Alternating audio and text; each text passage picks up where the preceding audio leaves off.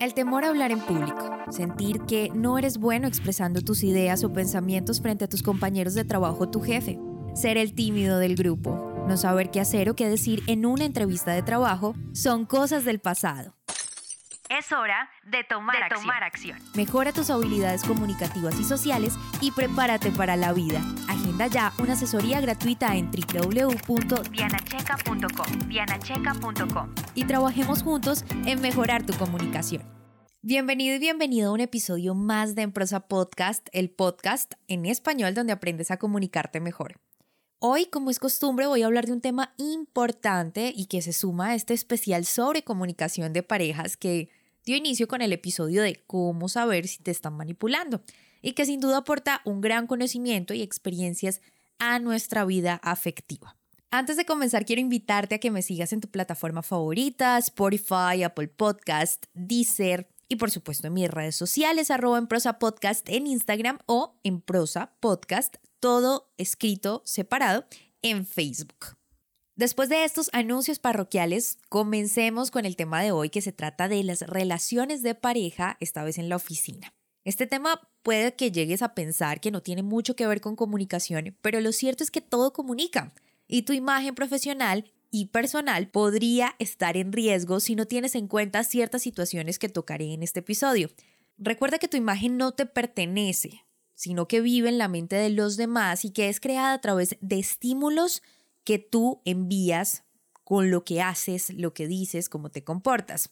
Ahora bien, este tema yo sé que es bastante sensible para algunas personas porque cada quien tiene su opinión frente a este hecho, pero en este episodio no se trata de juzgar, simplemente te voy a enseñar todo lo que debes conocer al respecto y qué debes hacer para que tu imagen profesional no se vea afectada.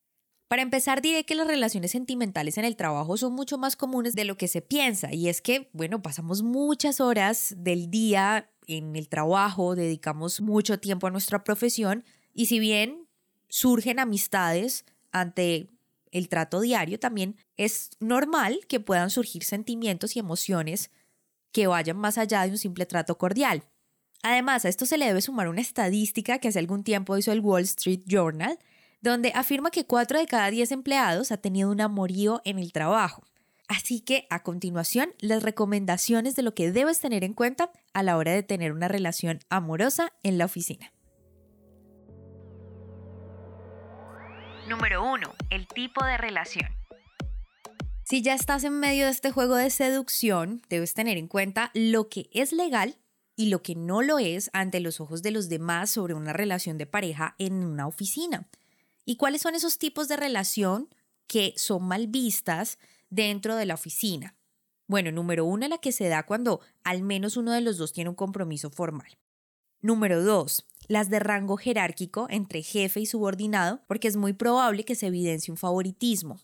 Número tres, las que se dan con público directo, puede ser entre clientes o proveedores, porque se va también a ver un tipo de preferencia. Puede llegar a verla. Número cuatro, las que son constantes y con múltiples miembros de la organización o de la oficina, y esta es muy común.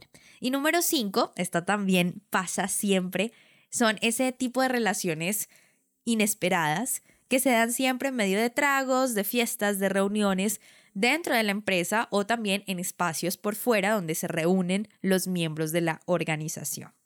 Ahora, si caes dentro de este tipo de relaciones, debes tener en cuenta que esas personas sepan guardar el secreto, al menos con, el primer tipo de relación que mencioné, que es este donde una de las dos partes tiene ya un compromiso, bien sea casado o en alguna relación con alguien más.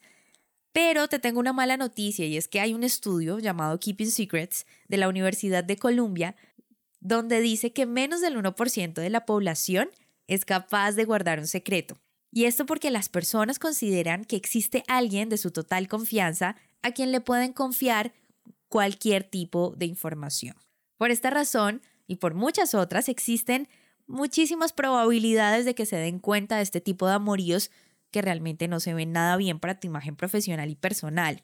Ahora, en el caso de los favoritismos, bien sea entre jerarquías, jefe subordinado o entre cliente proveedor, no se va a ver bien. Y de hecho, existe muchas empresas que prohíben las relaciones de pareja en las compañías justamente porque se quiere evitar favoritismos, un clima organizacional de peleas, chismes, sobre todo chismes, o falta de cordialidad entre los implicados. Y hasta los que no son implicados también, porque todo eso afecta el humor y el clima laboral de la empresa.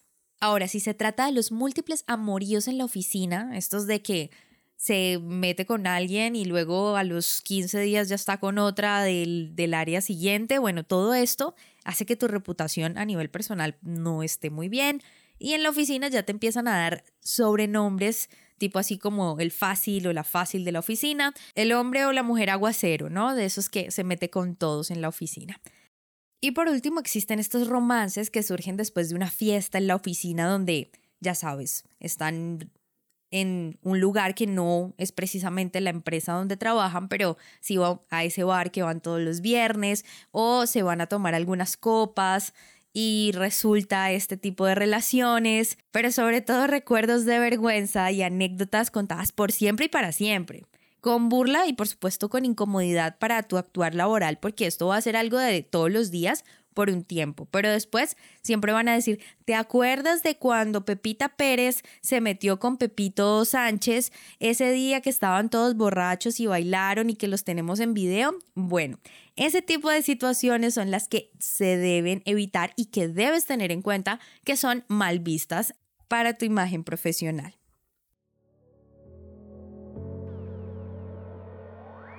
Número 2. Averigua las políticas de la organización. Ya lo había mencionado en el punto anterior, pero es importantísimo recalcarlo. Debes tener en cuenta que no solo se trata de un tema moral, sino legal en algunos casos, donde las compañías prohíben este tipo de relaciones. Número 3. Que tenga tu mismo nivel jerárquico. Este tipo de relación es bien vista porque no existe un nivel de jerarquía superior donde pueda existir un favoritismo, que era lo que decíamos hace un rato, que estaba mal visto para tu imagen profesional. Sin embargo, es necesario asegurarse que esa persona con la que vas a entablar esa relación, pues tampoco tenga un compromiso en ese momento de ningún tipo con nadie más y podría adicionar a este punto que preferiblemente pertenezca a otra área de trabajo. Número 4. Informar sobre la relación. Muchas personas consideran que por su derecho a la intimidad es mejor no comunicar sus relaciones. Sin embargo, es preferible que lo expreses de manera formal ante tu jefe directo al menos y en ocasiones a recursos humanos. Esto con el fin de evitar chismes de pasillo y corrillos, porque tarde o temprano las personas se van a enterar y los murmullos aparecerán. Así que el manejo al final se lo das tú. Solo recuerda que cualquier decisión que tomes con respecto a esto puede afectar positivo o negativamente tu imagen profesional. Número 5. Evitar demostraciones de afecto. Dentro del área laboral no son necesarios los besos, abrazos, cogidas de mano, tocaditas de nalga, entre otras muestras de cariño físicas o también verbales como bebé, cariño, amor, cielito, etc. Lo correcto es acordar con tu pareja que dentro de la oficina no son pareja, sino compañeros de trabajo.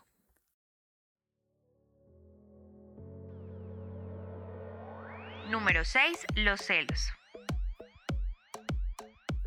Debes tener la suficiente madurez emocional para entender que tu pareja dentro de la oficina puede hablar, conversar, reír, etcétera, con cualquier miembro del trabajo y que no se generen malos entendidos o discusiones innecesarias dentro de la empresa. Número 7. Cenas, fiestas o eventos dentro de la oficina. Esto es una recomendación para construir una buena imagen profesional, pero esta es una decisión que solo la vas a tomar tú según lo que pese o sea más importante para ti. Lo correcto dentro de estos espacios es no aislarte de los demás compañeros y por el contrario, aumentar tu networking profesional. Este es el momento de hacer relaciones con los compañeros del área o con otras personas que se puedan relacionar. Por lo que en este tipo de actividades como celebraciones, fiestas de fin de año o incluso a la hora del almuerzo es importante que lo sigas haciendo con las personas de tu área. Siempre reúnete con ellos. Recuerda que dentro de la oficina son compañeros de trabajo y no pareja. Número 8. No involucres a tus compañeros de trabajo. No los hagas parte o tomar parte de tus decisiones, pensamientos o problemas de tu relación. Evita que conozcan este tipo de situaciones. Número uno, porque se crearán rumores de tu situación y a nadie le interesa. Y número dos, porque va a ser incómodo para cualquier persona inmiscuirse en algo que no le compete. Tomar partido o posición frente al uno o al otro va a ser realmente incómodo porque tampoco le interesa.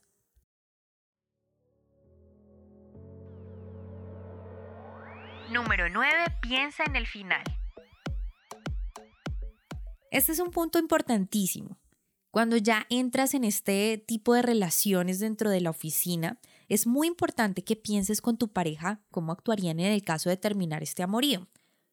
Lo único que te recomiendo es que lo hagas con madurez y que lo hagas junto a tu pareja, no de manera individual. No tomes decisiones por los dos, consúltalo con esa persona porque es supremamente importante. Además porque está comprobado que una de cada cinco relaciones de oficina que duraron más de un año terminan en matrimonio. El resto en el despido o en la renuncia de una de las partes. Por esta y muchas otras razones que he hablado como puntos a tener en cuenta, es necesario reflexionar y poner en una balanza qué es más importante para ti, si el amor o el trabajo. Y en el caso de que gane el amor y se presente este final en el amorío, también debes tener en cuenta ciertas situaciones. Por ejemplo, si acabas de terminar esa relación, no empieces a salir con alguien de la oficina rápidamente, date un espacio, deja que la marea se calme, es importantísimo. Lo otro que debes tener en cuenta es no celar o tener actitudes por el estilo donde se vea tu acoso, tu acecho, que estás muy pendiente o sigues muy pendiente de quien ya no es tu pareja. Además, también tienes que tener en cuenta de, no molestarte con tus compañeros porque siguen teniendo contacto con tu pareja. Recuerda que no se debe inmiscuir una cosa con la otra. Y por último, y no menos importante, no evites las situaciones donde tu expareja esté presente. Estamos hablando de madurez emocional que nos permita entonces afrontar este tipo de situaciones en donde si bien ya no somos pareja, sí somos compañeros de trabajo y debes tenerlo siempre en cuenta antes de empezar una relación. Como te darás cuenta, tener una relación de pareja significa reflexionar de manera profunda todas estas consideraciones que sin duda van a ser de gran ayuda para que equilibres la balanza y tomes, por supuesto, la mejor decisión de lo que te conviene en términos de imagen personal y profesional. Cuéntame tus experiencias con respecto a este tema. Voy a estar supremamente ansiosa por leer tus historias después de poner en práctica estas recomendaciones, así que no me queda más que invitarte a nuestra cita semanal, porque tú y yo tenemos una cita en un próximo episodio. El temor a hablar en público, sentir que no eres bueno expresando tus ideas o pensamientos frente a tus compañeros de trabajo o tu jefe, ser el tímido del grupo, no saber qué hacer o qué decir en una entrevista de trabajo son cosas del pasado. Es hora de tomar, acción. Mejora tus habilidades comunicativas y sociales y prepárate para la vida. Agenda ya una asesoría gratuita en www.dianacheca.com. Dianacheca.com. Y trabajemos juntos en mejorar tu comunicación.